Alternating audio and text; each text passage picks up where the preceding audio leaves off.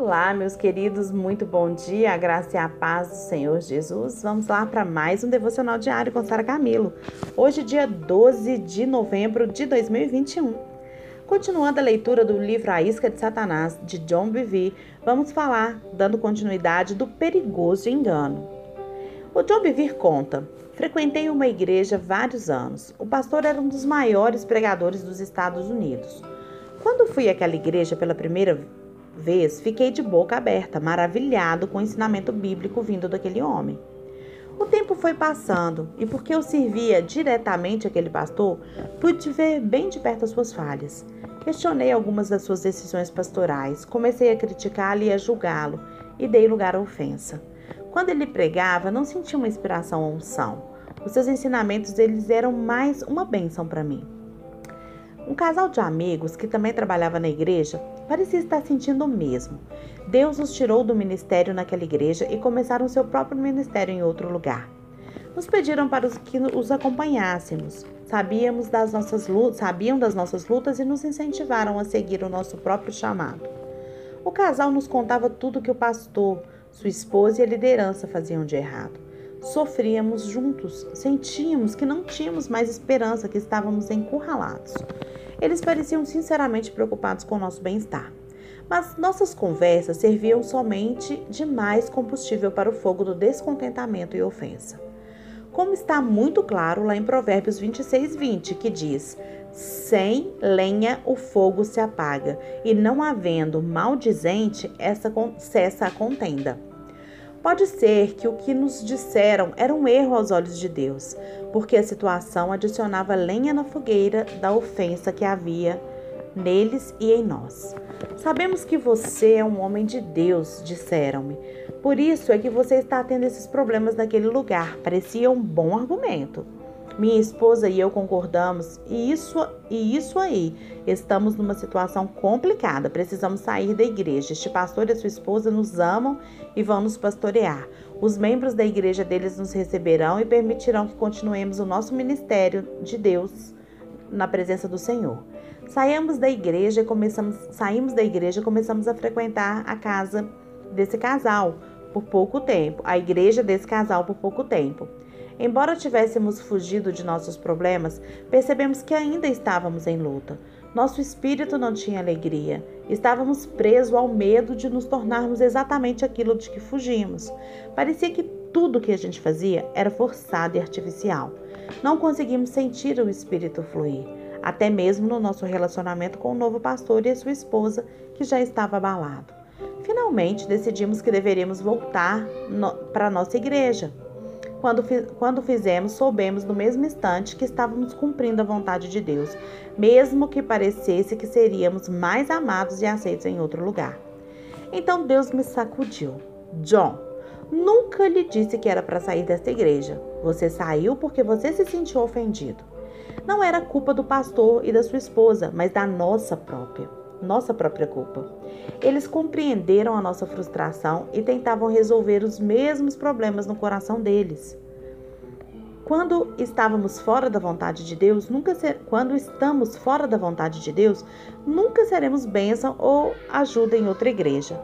Quando estamos fora da vontade de Deus, até mesmo os bons relacionamentos são abalados. Eu e a minha esposa estávamos fora da vontade dele. As pessoas ofendidas reagem a uma situação e fazem coisas que parecem ser corretas, mesmo que não sejam inspiradas por Deus. Nós somos chamados para reagir. Nós não somos chamados para reagir, mas para agir. Se somos obedientes a Deus e Ele não fala conosco, é porque a resposta provavelmente é: fique exatamente onde está, não faça nenhuma mudança. Geralmente, quando nos sentimos pressionados, buscamos uma resposta de Deus. Mas se Deus nos coloca numa situação difícil, é para nos refinar e fortalecer, e não para nos destruir. Passando um mês, passado um mês, tive a oportunidade de encontrar-me com o pastor da minha igreja. Pedi perdão por ter sido rebelde e crítico, e ele graciosamente me perdoou. Nossa relação foi fortalecida e a alegria voltou ao meu coração. Comecei a receber ministração do pastor quando pregava e permaneci naquela igreja por muitos anos. Gente, isso aqui é, é muito sério, né? Quando a gente acha alguém para alimentar as nossas ofensas. Eu lembro que eu vivi uma situação muito parecida com, com a, a, a do John Bevere, que eu lembro que tinha uma irmã que ela sempre me contava os problemas internos administrativos da igreja. E isso foi causando assim uma repulsa do que acontecia, sabe? E quando eu vi, eu já estava a ponto de sair da igreja, porque eu, eu, eu para mim, aos, aos meus olhos iniciais na igreja, era uma igreja perfeita e de repente eu comecei a ver problemas. E então eu falei assim: que eu quero ser crente de banco, eu não quero fazer nada, eu não quero me envolver nisso. E um dia o Senhor usou uma, um pastor que eu não via há anos para chegar perto de mim e falar: Sara, eu não te chamei para ser crente de banco. Volta e vai trabalhar. Mas o que, que, eu, que foi interessante nesse processo? A minha volta. Porque quando eu voltei, eu e o Rafael bem abalados com as situações, eu procurei essa irmã e falei que eu amava ela demais e que eu queria pedir para que ela não me contasse mais os problemas administrativos da igreja, que eu não queria saber mas que eu queria participar da solução desses problemas. Então eu mudei, sabe, a, a, a, a visão a respeito da igreja. Eu já eu, eu não estava importando mais se tinha problema ou deixava de ter, porque eu sei que toda igreja tem problema, que todo pastor tem problema, que todo líder tem problema, porque somos humanos. Então eu entendi que eu podia colaborar, contribuir para que a igreja melhorasse. E eu comecei então a, a, me dispor mais, a fazer mais, a trabalhar mais para o Senhor, a estar na igreja, a frequentar, a, a pontuar as coisas que eu não achava que estava certo e, as que, e elogiar as que eu achava que estava certo. E, gente, olha, já tem, vai fazer 19 anos que eu estou na igreja e cada vez mais fortalecida dessa igreja que eu tô. Por quê? Que é a Igreja Batista da Lagoinha no Milanês. Por quê? Porque é uma igreja que faz a diferença na minha vida sabe? Principalmente porque eu entendi que responsável pela base da igreja, pela fundação da igreja, pelo trabalho da igreja, não é só o pastor. Eu tenho muita responsabilidade e eu decidi assumir a minha responsabilidade e fazer a diferença é, é, nisso, assim como em, em muitas áreas da minha vida também sabe? Mas como que a gente percebe isso? Deixa eu te dar uma dica hoje. A gente só percebe se a gente parar para ouvir o nosso coração para a gente alinhar o nosso coração com o de Deus. Aí a gente consegue, entendeu? Cuidado, fuja das pessoas que estão colocando, plantando no seu coração a sementinha da discórdia, porque isso aí vai te prejudicar e muito lá na frente. As pessoas ofendidas, elas vão sempre reagir, né, a uma situação, sempre.